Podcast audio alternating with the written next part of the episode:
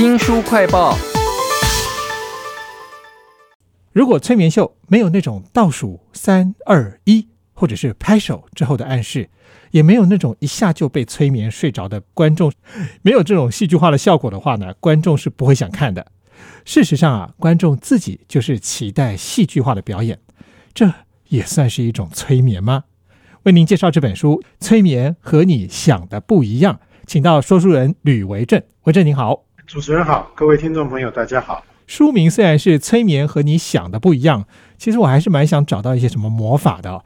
书里面看了一下，没有找到什么魔法，我只看到一个故事，说有一个道士，还有一场观落音，都跟催眠连接在一起了，怎么回事呢？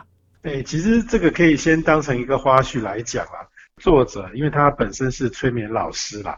所以说他看过一个道士来学催眠，他学了学了就觉得说，哎，好像我以前道士做法整个过程好像就是一种催眠的仪式了。所以他这个曾经短暂对自己失去信心啊，因为他以前以为他自己真的有法力啦。啊。也就是说，其实这个道士做法可能真的就是一种催眠的过程，只要道士自己相信，来委托的人也相信，大家都相信，哎，那这样这个最后就会产生效果。那至于说这个观落音啊，这是作者是说啊，用这个催眠的技巧跟方法啊，可以模拟出这个观落音的过程。哇，那所以说其实这个东西看起来也就是呃，你相信我也相信，那最后结果就是大家都可以接受的意思。相信是非常关键的，在这本催眠和你想的不一样里头，它应该有讲到一些真正的原理。那跟我们期待那种戏剧性的、很魔法的东西，应该有很大的不同吧？对，其实催眠啊，为什么可以有改变别人的一个情况啊？呃，其实这个真正最基本的原理啊，作者称它是这个自动驾驶。这个大家可能会想说，这跟自动驾驶有什么关系？他的意思是这样哈。我们现在举个例来讲啊，脚踏车你可能在学的时候会觉得说，哎，我要保持平衡，不能跌倒。但是呢，你一旦学会之后，我想你在骑这个脚踏车过程中，你从来不会去想这件事了。你的身体却有办法在无意识的状态下就能够保持这个自行车啊，维持平衡，你不会摔倒。其实就是在这个时候啊，潜意识啊就接管了，不用我们自己去想去意识的很多的事情。对我们来讲，平常生活是有很多的方便跟帮助，但是也可能会有坏处，比方说。你可能在小时候遭逢了一个很大的事件啊，这个心理受到伤害，可是当时呢没有好好的妥善解决这个事情，结果情绪啊、心理的反应啊，甚至行为啊，变成一种自动驾驶的状态，然后一直留到现在。那催眠的作用就是如何在你已经成人之后啊，想办法把这个小时候造成的这种自动驾驶的状态把它改变。变成一个呃正常可以面对事情的状态，改变好之后呢，你的你的人就不会再被这个小时候的伤害困扰。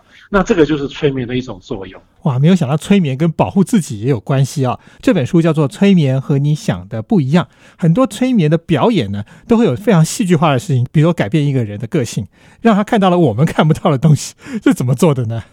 哎，其实这也是催眠一个很重要的要素，就是说，呃，你这个当事人啊，要会有一个主动想象的能力啊，就是简单讲，你要很会幻想啊。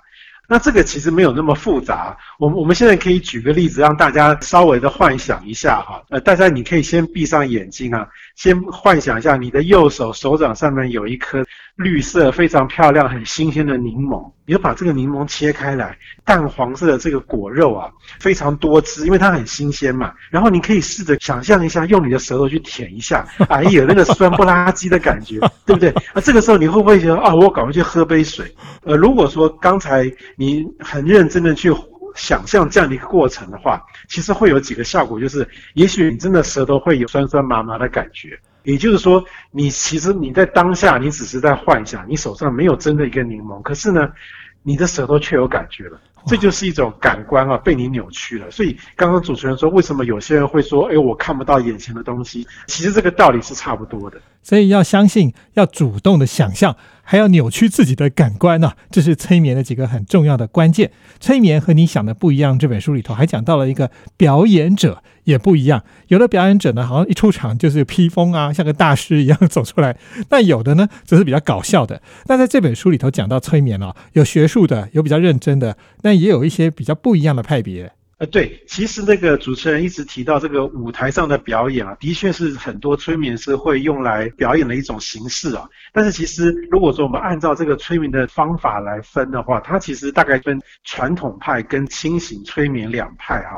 其实传统派就是我我们一般概念中的催眠，诶，这个催眠师好像很有权威，然后就来个什么啊三二一啊，人就马上好像昏睡了，然后呢就会按照这个指示行动哈。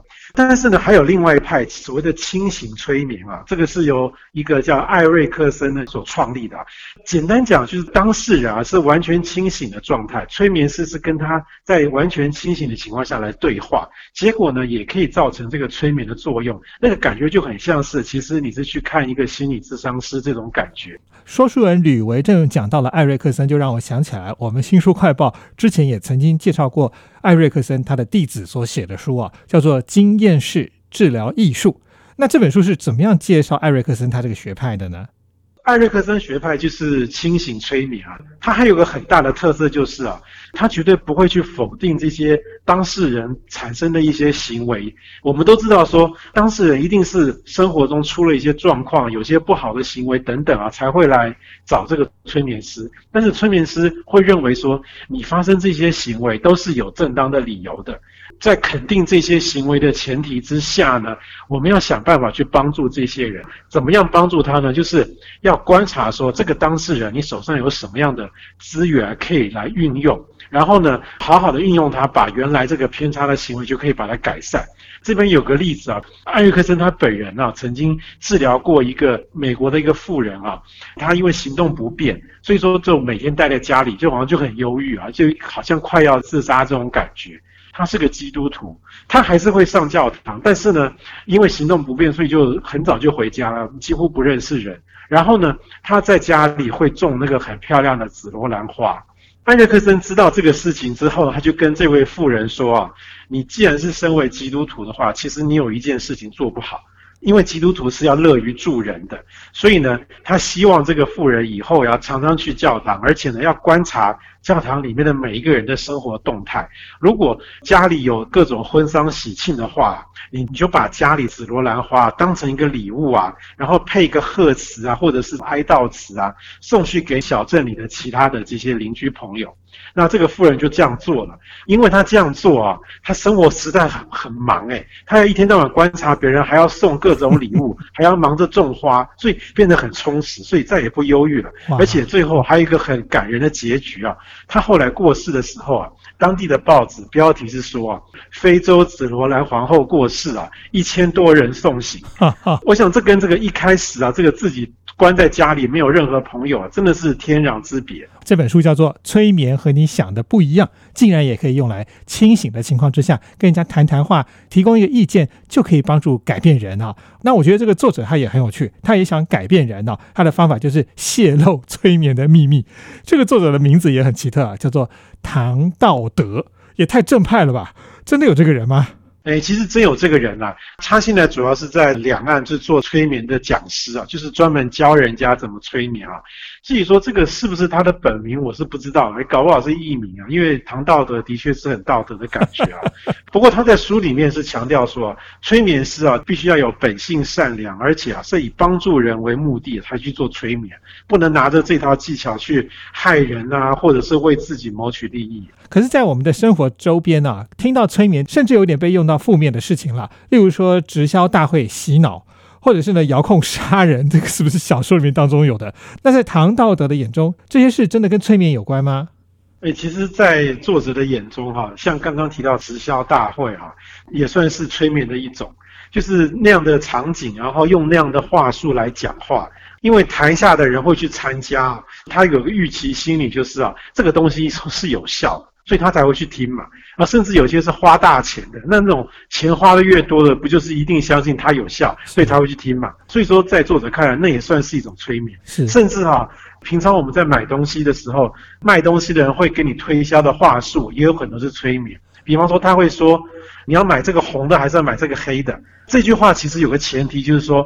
你一定会买，只是差在你要买红的还是黑的。所以，如果你听到人家讲这句话却没有特别去多想的话，你可能也会觉得说：“哦，对我一定会买，只是我要买红的还是黑的。”那这样其实也是一种催眠，蛮有趣的。催眠和你想的不一样，其实里面还谈到了前世今生这件事。但是唐道德呢，他把它用比较正面的方式来解释哦。听众朋友，如果有兴趣的话呢，可以看一看这本《催眠和你想的不一样》。非常谢谢说书人吕维正介绍这本书，谢谢您，谢谢大家。